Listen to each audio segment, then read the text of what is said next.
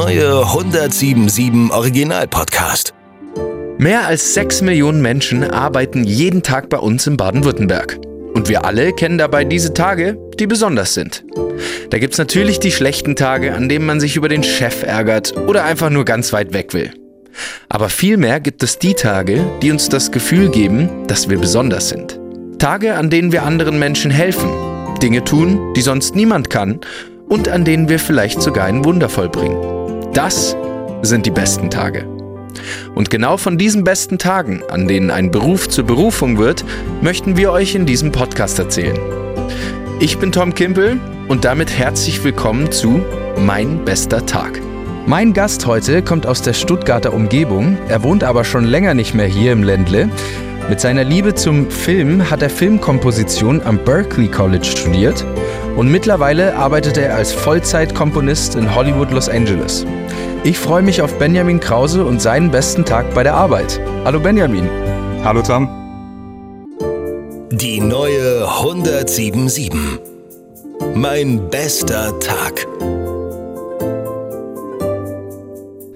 Benjamin, wir fangen den Podcast immer mit einem kleinen Fragespiel an. Also es bedeutet, ich werde dir ein paar Fragen stellen und du musst versuchen, so schnell wie möglich zu antworten. Kann dabei auch ein Wort sein, ist eigentlich egal. Hauptsache schnell raus, shoot it quasi. Alles klar. Bist du bereit? Ich bin bereit.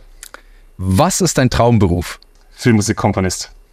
Wann klingelt in der Regel dein erster Wecker? Um zwischen 6 Uhr und 6.30 Uhr morgens.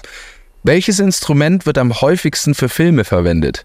Puh, Streicher im Allgemeinen, Violinen, Cellos und so weiter. Los Angeles oder Stuttgart? Los Angeles momentan. Aber ist es nicht ausgeschlossen, dass es irgendwann wieder Stuttgart wird? Musiktechnisch, was ist besser, Harry Potter oder Star Wars? Puh, das ist derselbe Komponist, zumindest für die ersten paar Harry Potters. Ähm, aber ich würde trotzdem Star Wars sagen. Das ist ein Klassiker. Was gibt's bei dir in der Mittagspause zu trinken? Oder gibt's überhaupt eine Mittagspause? Es gibt eine Mittagspause, ganz langweilig, einfach Wasser. Und ähm, Mate-Tee, um wach zu bleiben. Wie geht's dir heute? Mir geht's gut. Ich war heute Morgen ähm, kurz Sport machen, hab gerade geduscht, gefrühstückt und bin bereit für den Tag. Was wärst du geworden, wenn du nicht Komponist geworden wärst? Toningenieur. Komponierst du ganz alleine? Meistens ja.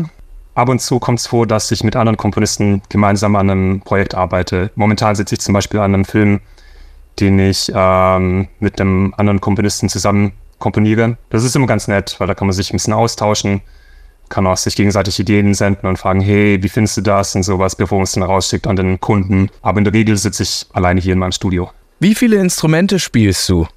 Das ist eine Frage, wie man das definiert. Also ich, mein Hauptinstrument ist Klavier. Das spiele ich schon seitdem ich klein bin. Ich glaube, mit acht habe ich angefangen. Ansonsten spiele ich noch ein bisschen Gitarre, nicht besonders gut. Ich kann es im Studio so ein bisschen hinfaken, dass es einigermaßen gut klingt, aber so auf der Bühne stellen würde ich mich damit wahrscheinlich nicht, zumindest nicht als Leadgitarrist. Aber dann alles, was mit Seiten zusammenhängt, also ein bisschen Ukulele, ein bisschen Bass und so. Und ja, ich habe mich, letztes Jahr habe ich mich ein bisschen an Cello versucht für einen Film. Oh. Das ist dann aber hier bei so Spezialeffekten geblieben, also ein bisschen gequietsche und äh, ungewöhnliche Klänge. Also richtig spielen kann ich das leider noch nicht. Ist aber ein sehr schönes Instrument. Benjamin, also du hast ja schon echt viel Erfahrung in der Musikbranche jetzt gesammelt mit deinem Techno- und EDM-Anfang quasi. Äh, zuerst auf Sunshine Live, dann Produktionen für deutsche Unternehmen und schließlich dann die Filmmusik. Aber jetzt mal meine allererste Frage. Wie war es denn für dich damals, deinen Song zum ersten Mal im Radio zu hören? Es war auf jeden Fall eine coole Erfahrung. Ich hatte einen Freund damals, mit dem ich halt, mit dem wir gemeinsam so ein bisschen am Computer rumgedaddelt haben und der mich so ein bisschen auch angefixt hat, was so das ganze Musikproduzieren am Computer angeht. Und äh, wir saßen dann damals da, wir wussten halt, ich glaube, die Charts kamen immer, ich weiß nicht, Sonntagabends oder Samstagabends oder sowas. Wir wussten dann, okay, da kommen die Charts und da wird dann irgendwann der Song gespielt und dann haben wir uns da hingesetzt mit einem, also Kassettenrekorder und dann, sobald der Song kam, wurde halt auf Aufnahme gedrückt. Ich habe auch die Aufnahmen noch irgendwo auf meinem Kassettenarchiv rumliegen, äh, falls es nicht mittlerweile zu Staub zerfallen ist. es war auf jeden Fall ein cooles Erlebnis, ja. Wurde auch der Titel angesagt und der, also ich hatte dann irgend so ein Künstlerpseudonym wurde durchgesagt. Und das ist auf jeden Fall was Besonderes, wenn man den Track zum ersten Mal hört, wie er quasi öffentlich vorgespielt wird und nicht nur zu Hause im Keller über seine Computerboxen läuft. Es war, ja, es war ein cooles Erlebnis. Glaube ich, da kann man ja dann auch wirklich stolz drauf sein, dass man selbst was äh, geschaffen hat und das wird dann appreciated von anderen Leuten und dann halt auch gezeigt. Ne? Weißt du dein Pseudonym noch, dein Künstlerpseudonym?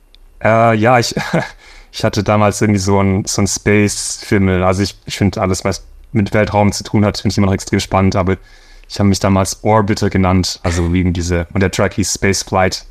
Geil, äh, aber passt auch voll zu Techno, würde ich sagen. Ich denke mal schon, ja, es war auf jeden Fall passend. aber wann ist dir dann eigentlich aufgefallen, dass du hauptsächlich Filmmusik machen willst? Oder gab es diesen Moment überhaupt?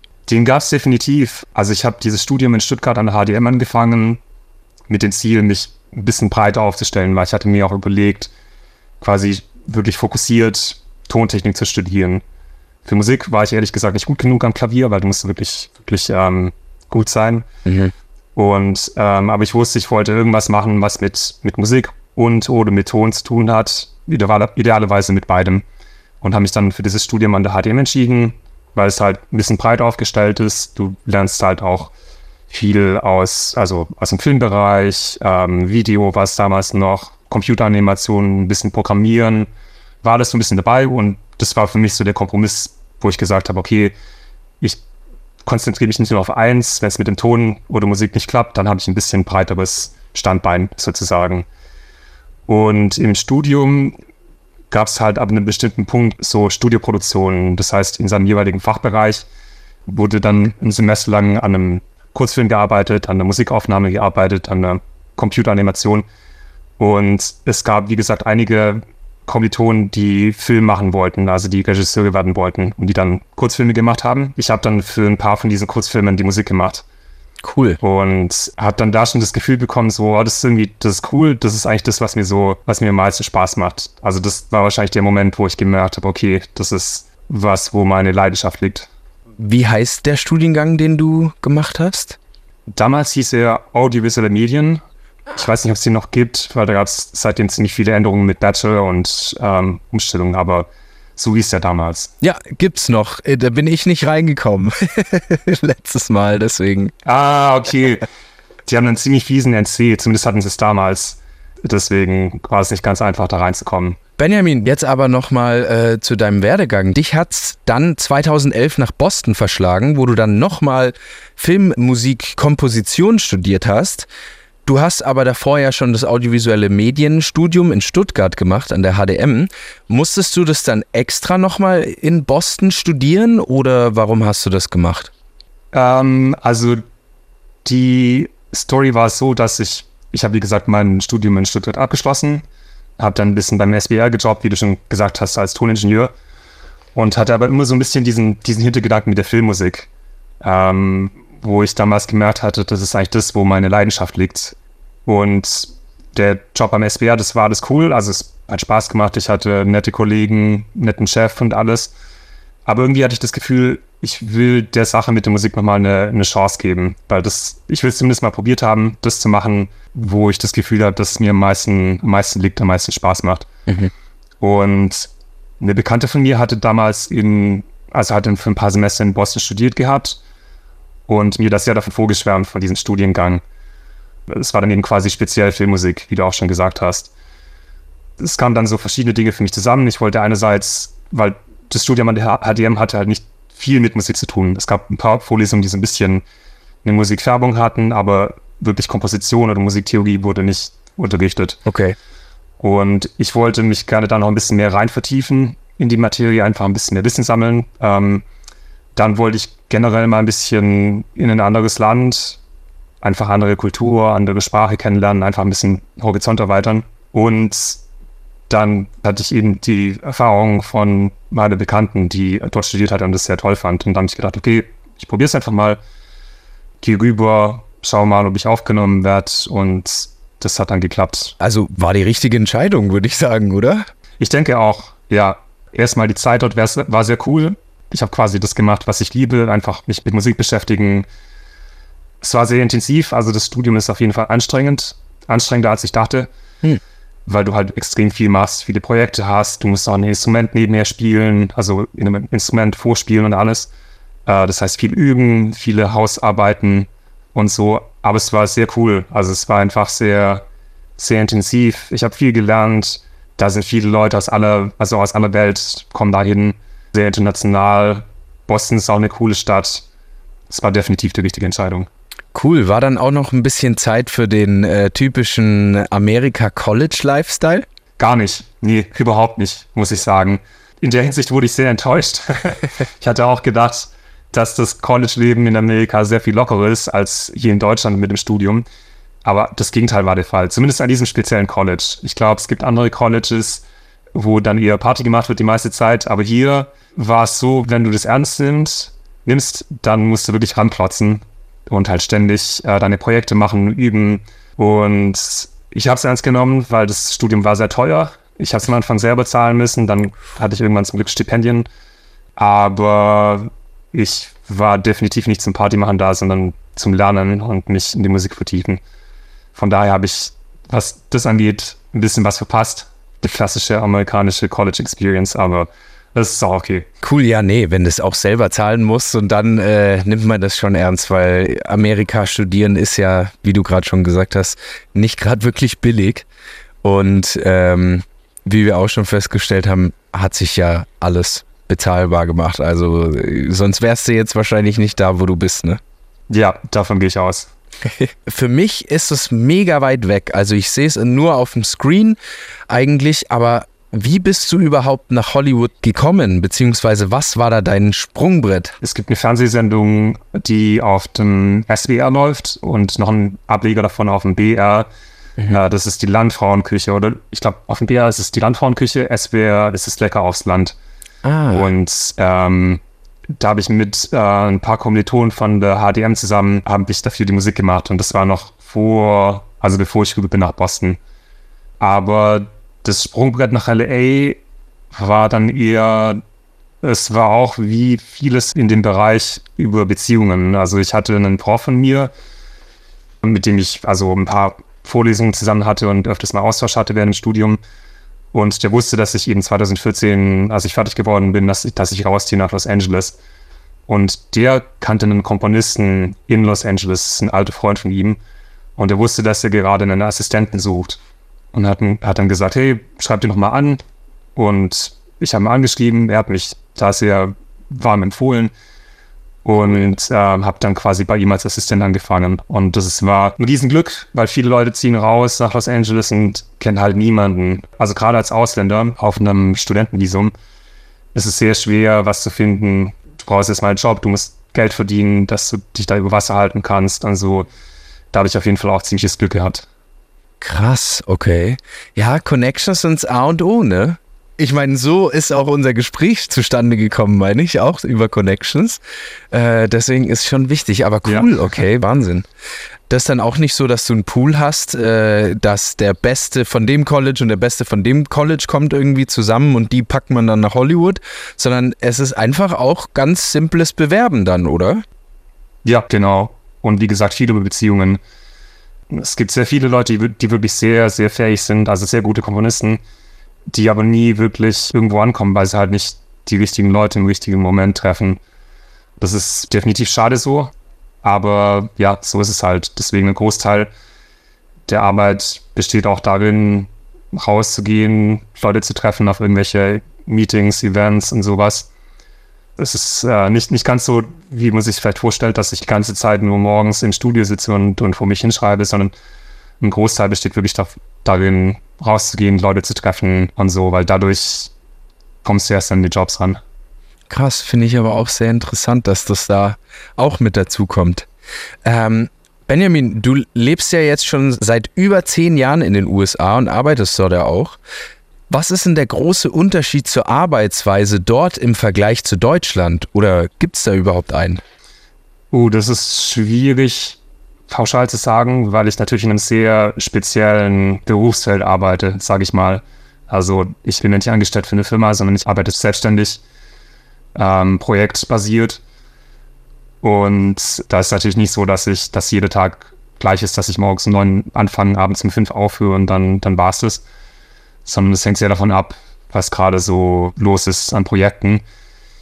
generell kann man vielleicht sagen, dass die Amerikaner zumindest, ja, definitiv in meinem Bereich, aber ich glaube allgemein auch ziemliche Workaholics sind. Also da wird nicht irgendwie groß rumgejammert bei Überstunden, sondern es wird einfach gemacht. Auch was Urlaubstage angeht, sind die, glaube ich, deutlich schlechter gestellt als in Deutschland. Das ist einfach eine ganz andere Mentalität. Also kann man gut finden, muss man nicht gut finden, aber es ist einfach so. Habe ich auch schon gehört. Also ist jetzt nicht USA, aber mein Mitbewohner kommt aus Kanada und der hat auch gemeint, die haben so wenig Urlaubstage. Der war ganz überrascht, wie viel man in Deutschland quasi hat.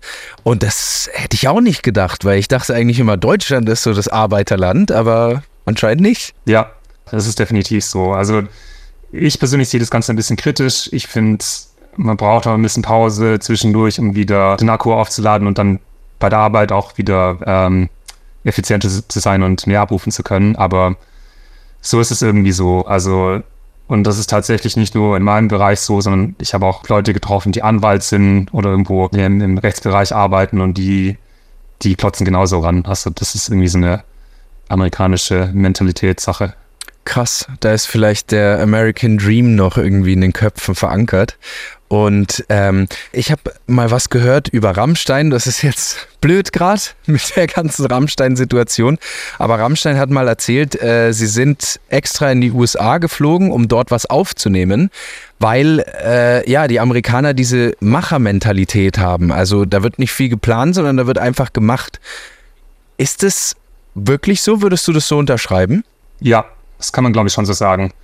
Und das ist auch was, was ich persönlich ganz sympathisch finde, dass halt, ähm, wenn jemand eine, eine, gute Idee hat, dann wird nicht viel rumüberlegt, so ist es, ist es machbar, wird es irgendwie, was ich, ist es finanziell machbar, werde ich davon leben können und sowas, sondern es wird einfach, es wird erstmal durchgezogen und dann, dann geschaut, was draus wird. Für mich als Schwabe ist natürlich eine sehr andere sehr andere Mentalität, weil wir, glaube ich, wir dazu neigen, alles sehr risikoorientiert zu sehen und zu gucken, erstmal alles abzuklopfen, ob alles richtig ist.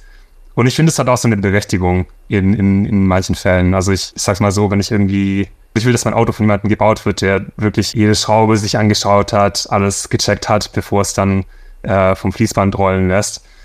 Aber ähm, prinzipiell finde ich es ganz erfrischend, erstmal sich begeistern zu lassen von einer Idee oder eine Vision, die man hat und dann zu sagen, hey cool, ich mache das jetzt einfach mal und gucken, guck dann, was daraus wird.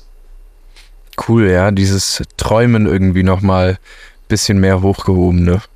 Vielleicht bist du dann genau die gesunde Mischung. das versuche ich. Ich versuche so den, den Mittelweg zu finden zwischen schwäbischer Vorsicht und amerikanischem äh, Enthusiasmus. Benjamin, deine Musik läuft ja teilweise auch in Oscar-nominierten Produktionen, wie zum Beispiel Murder Among the Mormons auf Netflix oder League of Legends Origin. Jetzt nur mal die zwei genannt. Aber wie läuft sowas ab? Also wirst du gebucht und bekommst du eine Deadline, bis wann die Musik fertig sein muss? Oder hast du einen Manager, der das für dich macht? Oder wie ist das? Ich mache das momentan alles selbst. Das heißt, ich kriege dann quasi direkt selbst die Anfrage vom, vom Regisseur oder von der, vom Produzenten ähm, für den Job. Genau, arbeite dann direkt mit dem, normalerweise ist der Regisseur, mit, mit dem ich dann zusammenarbeite. Und äh, wie sind Regisseure so? Sind die anspruchsvoll? Also äh, gibt es wahrscheinlich natürlich auch Unterschiede, kommt immer auf den Typ drauf an. Aber so in der Regel sind Regisseure in Hollywood eher zimperlich oder sagen die, nee, passt schon irgendwie, hau Streicher rein und dann passt schon? ähm, wie du schon gesagt hast, es kommt sehr auf den entsprechenden Charakter drauf an. Es gibt Leute, die alles super finden vom ersten Take an und keine großen, äh, keine großen Änderungswünsche haben. Und es gibt welche, die extrem pingelig sind und sagen, ah, an jedem kleinen Detail rumschrauben und da das Instrument gefällt ihnen nicht und da das ist zu laut und so. Und das ist auch so ein bisschen die Herausforderung, aber auch der Reiz für mich an dem Job, ist quasi, sich auf die einzelnen Charaktere einzustellen, weil letztendlich willst du, dass der, dass der Regisseur oder eben der Kunde allgemein sich wohlfühlt und zufrieden ist. Und deswegen ähm, versuche ich, oder es ist mein Ansatz quasi, erstmal so rauszufinden, okay, wie, welche Sprache spricht der Regisseur, wie, ähm, wie reagiert er auf bestimmte Dinge, die ich, die ich sage oder die ich schreibe. Und dann so ein bisschen so ein gemeinsames, eine gemeinsame Sprache zu finden. Das ist auch sehr interessant, wenn es dann direkt um die Musik geht. Also wenn ich was geschickt habe und dann kommt das erste Feedback vom Regisseur. Und auch da gibt es sehr verschiedene Typen. Es gibt Leute, die, die selbst Musiker sind und dann wirklich konkrete musikalische äh, Kommentare haben. Hm. Es gibt Leute, die halt überhaupt keine Ahnung haben von Musik. Und dann teilweise halt irgendwelche Sachen sagen, die halt, die ich dann quasi erstmal übersetzen muss, was es dann bedeutet musikalisch. Also es kann jemand sagen, ah, das ist mir irgendwie zu grell oder das ist mir zu panisch an der Stelle oder sowas. Und dann muss ich quasi für mich überlegen, okay, wenn der das sagt, das ist ihm zu grell, was heißt es musikalisch? Boah. Muss ich dann quasi, weiß ich, weniger aggressive Klänge reinbauen und sowas. Also Leute, mit denen ich schon zusammengearbeitet habe, das ist dann immer ganz easy, weil da weiß ich dann von Anfang an, okay, wenn der das sagt, dann muss ich das und das machen. Aber gerade bei Kunden, Regisseuren, mit denen ich zum ersten Mal zusammenarbeite, ist am Anfang immer so ein bisschen so eine Abtastphase, wo man nicht ganz genau weiß, okay, was muss ich machen, um seinen Kommentaren Genüge zu tun. Und das ist für mich aber auch ganz spannend, weil das so ein bisschen so ein bisschen Abtasten, eine gemeinsame Sprache finden und ähm, sich auf die jeweilige Persönlichkeit einstellen. Da hast du dann auch die ganze Vielfalt ja dabei, ne? Immer jedes Projekt wird wahrscheinlich oder ist bei dir anders, das muss man ja so sagen, ne? Ja, ja, definitiv. Ähm, das ist auch nochmal ein Reiz für mich an dem Beruf, dass du halt so ein, einerseits ganz verschiedene, äh, unterschiedliche Menschentypen hast, mit denen du arbeitest und dann aber auch teilweise ganz unterschiedliche ähm, Anforderungen, was die Musik angeht. Ich habe kürzlich an einem Projekt gearbeitet, wo eine Dokumentation über die im Nahen Osten spielt. Und das heißt, ich habe mich dann so ein bisschen eingearbeitet in welche, welche Musikstile sind da so typisch für die jeweiligen Länder, denen das spielt. Und cool. recherchiert. Sag mal so, ich will jetzt nicht jeden Tag, ähm, weiß nicht, irakische traditionelle Musik. ähm, aber das macht es dann auch wieder ganz spannend, weil du lernst, du lernst auch selber eigentlich bei jedem Projekt was Neues dazu. Wow, ja, das stelle ich mir auch vor. Da, da, kommst du in Ecken, in die du sonst eigentlich nicht kommst, ne? Ja, das ist auch immer ein bisschen eine Herausforderung, weil dann Sachen gefragt werden von dir teilweise. Also ein Projekt musste ich mal Tango-Musik schreiben und die Regisseurin hat mich gefragt, ja, kannst du Tango-Musik schreiben? Ich habe gesagt, ja klar, kann ich das. ich habe nie in meinem Leben davor Tango-Musik geschrieben gehabt. aber du nimmst es halt an und sagst, okay, ich, ich kann es nicht, aber ich werde mich reinarbeiten, ich werde das lernen und lieferst am Ende dann was ab, was nach Tango klingt. Geil, da kommt dann wieder die amerikanische Arbeitsweise raus die amerikanische Motivation. Du meintest, du musst dich auf jeden Regisseur individuell nochmal einstellen, auf die Bedürfnisse, was der möchte. Ähm, jetzt aber mal eine Frage zur Musik, nämlich bei so klassischen Kompositionen, ich glaube Zauberflöte oder so war es, äh, stellt ja oftmals ein Instrument einen Charakter dar. Achtest du auch auf sowas oder gibt es da bestimmte Regeln in der Musik, dass jetzt zum Beispiel, wenn auf dem Screen ein Hase kommt, dann muss es eine Blockflöte sein oder sowas? Ich achte definitiv darauf, ja. Äh, es gibt keine festen Regeln, würde ich sagen.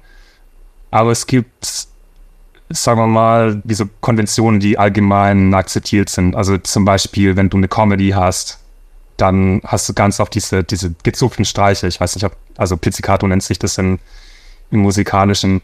Mhm. Es, es klingt so ein bisschen komisch, so ein bisschen lustig. Oder also ganz kurze Klänge, irgendwie kurze, das Fagott zum Beispiel, das ist so ein tiefes ähm, Holzblasinstrument. Das wird auch ganz oft angesetzt, weil es einfach komisch klingt. Mhm. Und deswegen wird es dann direkt assoziiert mit, mit Humor oder Comedy. Das heißt, es gibt auf jeden Fall Konventionen, deren man sich bedient. Oder eine romantische Szene natürlich. Klischee wird sagen, okay, ich habe Klavier und Streicher. Fertig. Dadurch hast du sofort irgendwie so ein, oder löst du beim Publikum sofort dieses Gefühl aus, ah, okay, jetzt wird es romantisch. Da achte ich auf jeden Fall darauf, mehr oder weniger bewusst oder unbewusst. Es ist aber auch ganz interessant, mit diesen Konventionen zu spielen und die zu brechen teilweise. Und mal Sachen einzusetzen, die, die so ein bisschen dagegen stehen. Weil dadurch kannst du dann zum Beispiel beim Publikum das Gefühl auslösen, okay, also ich sehe hier eine romantische Szene auf der Leinwand, aber irgendwas stimmt nicht. Irgendwas ist da komisch.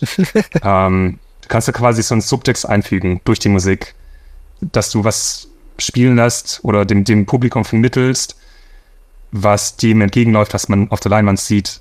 Und dadurch quasi unterbewusst sagst so, okay, pass auf, da wird noch irgendwas passieren, das ist noch nicht so wirklich koscher, was da gerade passiert. Das ist auch eins, eine, eines der Dinge, die ich ähm, an der Filmmusik liebe, ist, dass du eben sehr subtil so ein bisschen die, diese Emotionen dem Publikum vermitteln kannst und ähm, auf einer eigenen Ebene die Geschichte erzählst, zusätzlich zur visuellen Ebene. Cool. Ich finde auch, bei jeder Filmmusik merkt man erstmal, wie viel Macht Musik eigentlich hat, wie krass Musik Menschen beeinflussen kann, ne? Ja, definitiv. Das ist auch immer wieder ein cooler Moment, wenn ich zum ersten Mal an einem Projekt sitze. Ich kriege ja meistens das Bild quasi, einfach nur Bild, habe die Tonspur drin und gucke mir die Szene an und dann schreibe ich, fange ich an, Musik dazu zu schreiben und auf einmal kommt die Szene, erwacht die Szene zum Leben und du kriegst so die, die, die ganzen Emotionen, die, die du nur vom Bild und vom, vom Ton jetzt nicht wirklich vermittelt bekommen würdest. Ich höre es auch immer wieder von Regisseuren, dass für die der Teil des Projektes, wenn es um die Musik geht, das ist eigentlich der Teil, der am meisten Spaß macht. Weil du halt, du hast halt das Bild, du hast dich ewig mit dem Bild beschäftigt und guckst es an und denkst, wow, das ist irgendwie total langweilig, da passiert ja gar nichts und so, ist total trocken. Und dann kommt die Musik dazu und auf einmal ergibt das Ganze Sinn, was im Bild passiert. Und das ist jedes Mal, muss ich sagen, ist ein cooler Moment. Der, ah, Moment, ah, okay. So, so sieht dann das Endprodukt äh, aus oder glaube ich dir, das ist cool. Benjamin, jetzt aber mal noch eine Frage rein zur Produktion. Du hast ja schon gesagt, du spielst Klavier selbst und Gitarre auch so einigermaßen ein bisschen. Aber wie ist denn das eigentlich mit den anderen Instrumenten? Schnappst du dir die dann trotzdem, versuchst mal einzuspielen oder ist es dann, lädst du jemanden ein, der es spielen kann oder machst du das alles am Computer? Es kommt auf das Budget an der Produktion und wie viel Zeit ich habe. Ganz viel entsteht am Computer, aber ich versuche eigentlich immer, wenn ich die Möglichkeit habe, echte Musiker aufzunehmen. Gerade wenn es um Solo-Instrumente geht, also Trompete oder sowas, Instrumente, die ich selbst nicht spielen kann, die klingen einfach besser. Also du kannst heutzutage schon sehr viel erreichen am Computer, aber gerade bei Solo-Instrumenten kommst du halt nicht wirklich an das Echte dran. Oder zumindest nicht mit unerheblichem Aufwand. Und da ist dann oft schneller zu sagen und einfach zu sagen, okay, ich ähm, rufe den, den Musiker an und frage ihn, ob er es mir kurz einspielen kann und ähm, zahle halt ein bisschen was dafür und dafür habe ich dann was, was wirklich gut klingt und mir am Ende in den meisten Fällen dann auch Zeit spart. Du, Benjamin, du hast mir vorher schon erzählt, äh, dass du mal eine Tango-Produktion äh, gemacht hast, obwohl du überhaupt keine Ahnung hattest von Tango. Äh, und das wäre jetzt auch meine nächste Frage gewesen, nämlich wie ist denn das bei dir? Bist du mittlerweile in einer Position, wo du sagen kannst, okay, ich mache wirklich nur noch Projekte, wo ich Bock drauf habe? Oder wie viel Freiraum bleibt dir da? Leider bin ich noch nicht an dem Punkt, wo ich wählerisch sein kann, was Projekte angeht. Das muss ich ehrlich sagen. Also ich, so ein bisschen siebe ich vielleicht schon, also so ganz unterirdische Produktionen würde ich jetzt wahrscheinlich nicht machen. Definitiv nicht Dinge, mit denen ich ethisch nicht klarkommen würde. Also ich hatte mal eine Anfrage für eine Produktion, die ich dann abgelehnt habe, weil ich einfach nicht mit dem, also inhaltlich nicht einverstanden war mit, mit der Produktion. Hm. Aber ansonsten bin ich da eigentlich immer noch sehr offen. Also für mich, ich habe so ein paar Kriterien, für mich kommt es darauf an, entweder muss es was sein, was quasi sehr gut bezahlt ist, da sage ich nicht nein ähm, was mir Spaß macht, einfach, wo es ein cooles Projekt ist, wo ich das Gefühl habe, okay, das ist einfach ein mega guter Film, der dann vielleicht auch mal auf Festivals laufen wird. Oder dass ich weiß, okay, ähm, die Leute, mit denen ich an dem Projekt arbeiten würde, die sind cool. Und mit denen würde ich vielleicht später gerne mal, äh, mal zusammenarbeiten an einem Projekt, was dann besser bezahlt wird. Aber ähm, ja, prinzipiell bin ich da noch sehr offen, also auf jeden Fall auch, naja, klar, der Geldaspekt und bisschen Reputation natürlich auch, weil klar, wenn du, wenn du äh, einen geilen Film hast, der gut bei den Leuten ankommt, dann merken die sich natürlich auch, wer die Musik gemacht hat. Ja, genau. Also du willst nicht deinen Namen unter irgendwas stehen haben, was äh, ja, was dich dann eher runterzieht, so vom, vom Ansehen her. Ja. Klar. Du, du hast gerade schon äh, davon gesprochen bei guten Produktionen. Du musst die Frage jetzt auch nicht beantworten, wenn es dir unangenehm ist, aber wie viel Geld gibt es denn für eine gute Produktion ungefähr? Ähm, puh, also das, das ist schwer pauschal zu beantworten. Ähm, ich sage mal so, so die, die A-Lister in Hollywood, die kriegen dann schon so sechs bis siebenstellig für einen Film, für einen Feature-Film. Uh. Ich bin leider nicht ganz auf dem Niveau. Ähm, Kommt noch. aber genau, das kommt noch. Also wenn du mal irgendwie ganz oben mitspielst, dann kannst du, kannst du ganz gut davon leben. Ja, aber dachte ich mir auch, ne? Jeder kennt Filme aus Hollywood, deswegen ist natürlich, muss natürlich auch ein bisschen Geld dabei, dabei äh, rumkommen. ähm, Benjamin, jetzt aber noch eine andere Frage, eine äh, Klatsch- und Tratsch-Frage eher. Du sitzt ja an der Quelle und in Hollywood. Triffst du eigentlich regelmäßig Stars oder arbeitest du mit Stars zusammen? Ähm, nicht besonders oft, muss ich sagen. Ich muss auch ehrlich sagen, ich bin da ziemlich schlecht darin, Gesichter zu erkennen, also von irgendwelchen berühmten Schauspielerinnen oder Schauspielern. Ähm, wahrscheinlich bin ich schon vielen über den Weg gelaufen, habe es einfach nicht gemerkt. ich glaube, das, das, der größte, ähm, der größte Name, den ich vielleicht nennen kann, ist Roland Emmerich. Es gibt so eine, so eine Gruppe von Deutschen, die in, in Filmbusiness arbeiten in Los Angeles. Und da gab es mal so ein Event, äh, wo der zu sich eingeladen hatte und dann kam ich dann auch auf die, auf die Gästeliste. Cool. Äh, aber ansonsten ist es eher selten der Fall. Leider. Ist das Leben in Hollywood wirklich so oberflächlich, wie man denkt? Oder ist es eigentlich auch ganz normal? Ja, es ist definitiv oberflächlicher, glaube ich, als jetzt in Deutschland oder, oder Stuttgart oder so. Was aber auch okay ist. Also wenn du dich darauf einstellst, dann passt es auch. Viele Leute beschweren sich ja darüber, dass die Amerikaner so oberflächlich freundlich sind und nur irgendwie grinsen und ähm, das kann ich so meinen. Da muss ich sagen, ich finde es ehrlich gesagt ganz angenehm. Also, dass du erstmal angelächelt wirst und, und äh, nett begrüßt wirst und so. Klar, du musst natürlich wissen, dass nicht jeder sofort dein bester Kumpel ist, wenn der irgendwie Hi, how, how are you sagt. Aber ähm, wenn du das weißt, dann kann man da eigentlich ganz, ganz gut damit klarkommen. Das ist mir auch schon aufgefallen in meinem Amerika-Urlaub. Ich war in der Mall und wollte einfach nur eine Handyhülle kaufen. Und die fragt mich, wie es mir geht und wo ich herkomme. Und die hat tausend Verwandte in Deutschland und äh, erzählt mir irgendwas über München und sonst was. Ich fand das aber auch total nett irgendwie. Ja, es geht mir genauso. Ich finde es irgendwie nett, dass man, also man kommt sehr leicht mit den Leuten ins Gespräch, wie du ja dann auch erlebt hast. Äh, es wird sofort gefragt, wo du herkommst und so. Und ich finde es irgendwie angenehm. Du hast ja vorher schon gemeint, gerade zur Zeit findest du Los Angeles besser. Warum genau? Ich würde sagen, ich finde es nicht allgemein besser. Ich finde es, momentan ist es für mich einfach der Ort, der für mich am besten ist, weil einfach hier die meisten Projekte stattfinden. Ich habe hier auch, also ich wohne ja hier schon eine ganze Weile, habe hier einen Freundeskreis aufgebaut. Ähm, Wetter gibt es natürlich auch nicht viel auszusetzen. ähm, deswegen passt es für mich. Langfristig ähm, könnte ich mir aber gut vorstellen, dass ich irgendwann zurückkomme nach Deutschland. Je nachdem, wie die familiäre Situation ist, ähm, wie die berufliche Situation ist. Also es ist ganz interessant, wenn du mal eine Weile weg bist aus Deutschland oder aus deinem Heimatland, dann gibt es viele Dinge, die du daran zu schätzen weißt, wenn du zurückkommst, die du vielleicht davor nicht gesehen hast. Und es gibt definitiv Dinge, die ich an, an Deutschland sehr zu schätzen weiß. Und ähm, deswegen kann ich es mir gut vorstellen, irgendwann wieder, wieder zurückzuziehen. Und dann auch wieder zurück ins Ländle oder woanders hin? Ah, das ist, das ist offen, aber wahrscheinlich wieder ins Ländle, weil da habe ich meine Familie, da sind noch viele meine Freunde. Deswegen wäre das zumindest so die erste Anlaufstelle. Cool. Benjamin, jetzt ist es soweit. Bitte erzähl mir von deinem besten Tag im Beruf. Wie du denken kannst, ist es schwierig, da einen bestimmten Tag rauszusuchen, weil es immer wieder gute Momente gibt. Die besten Momente sind eigentlich immer die, wenn ich mit echten Musikern aufnehmen kann. Äh, wir haben das vorher schon kurz erwähnt, dass viel der Musik am Rechner entsteht. Das heißt, ich sitze halt daheim in meinem Studio und von meinem Keyboard und ähm, spiele halt die Sachen Rechner ein. Und die Klänge, die man da mittlerweile zur Verfügung hat, sind echt wirklich gut. Also für Laien ist es teilweise schwierig zu unterscheiden, ob du gerade ein echtes Orchester führst oder ob das aus dem Rechner kommt. Aber ich würde sagen, ein echtes Orchester hat immer noch mehr Emotionalität, mehr Tiefe. Und ich glaube auch, dass der Zuschauer, auch wenn es bewusst nicht sieht oder bewusst nicht merkt, das unterbewusst spürt, dass einfach, wenn es von echten Leuten gespielt ist, nochmal, eine, nochmal ein Level höher ist, was die Emotionen angeht. Und ich mache das dann meistens so, wie gesagt, je nach Budget, je nachdem, wie viel mir zur Verfügung steht, dass ich quasi meine Sounds aus dem Rechner mit dem Orchester kombiniere.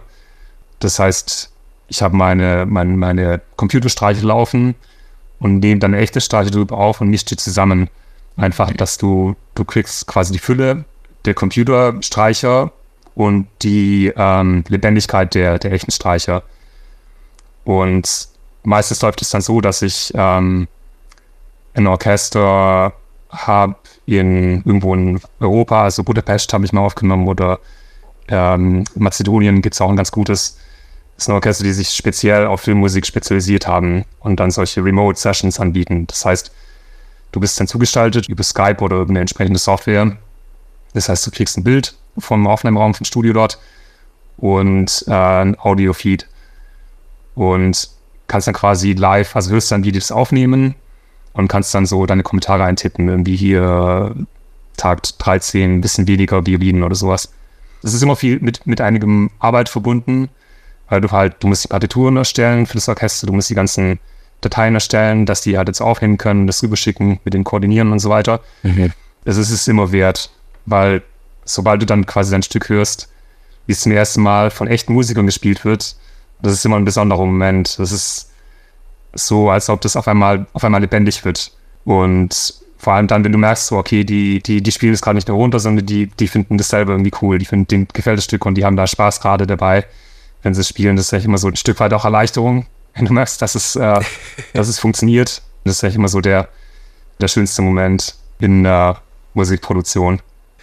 Verstehe ich, dass das auf jeden Fall was Besonderes ist. Benjamin, ich bedanke mich wirklich recht herzlich für deine ganze Zeit. Jetzt auch mit von Stuttgart nach LA, von LA nach Stuttgart. Das ist ja auch nicht so einfach äh, mit der Zeitverschiebung. Aber deswegen umso mehr vielen, vielen Dank, dass du äh, bei uns warst. Sehr gerne. Hat mir viel Spaß gemacht. Mein bester Tag. Eine Produktion von Die Neue 1077. Bester Rock und Pop.